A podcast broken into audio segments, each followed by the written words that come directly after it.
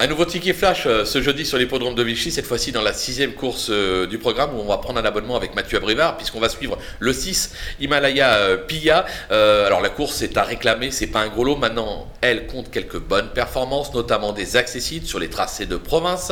L'engagement est plutôt favorable. Comme je vous l'ai dit, Mathieu Abrivard, on pourra le suivre tout au long de la réunion de ce jeudi sur l'hippodrome de Vichy. Mais moi, je me dis qu'elle peut faire afficher une cote parce que dans les pronostics, elle ne sera pas mise très haut par mes collègues. Moi, je l'attends très bien, gagnante et placée, et on croise les doigts.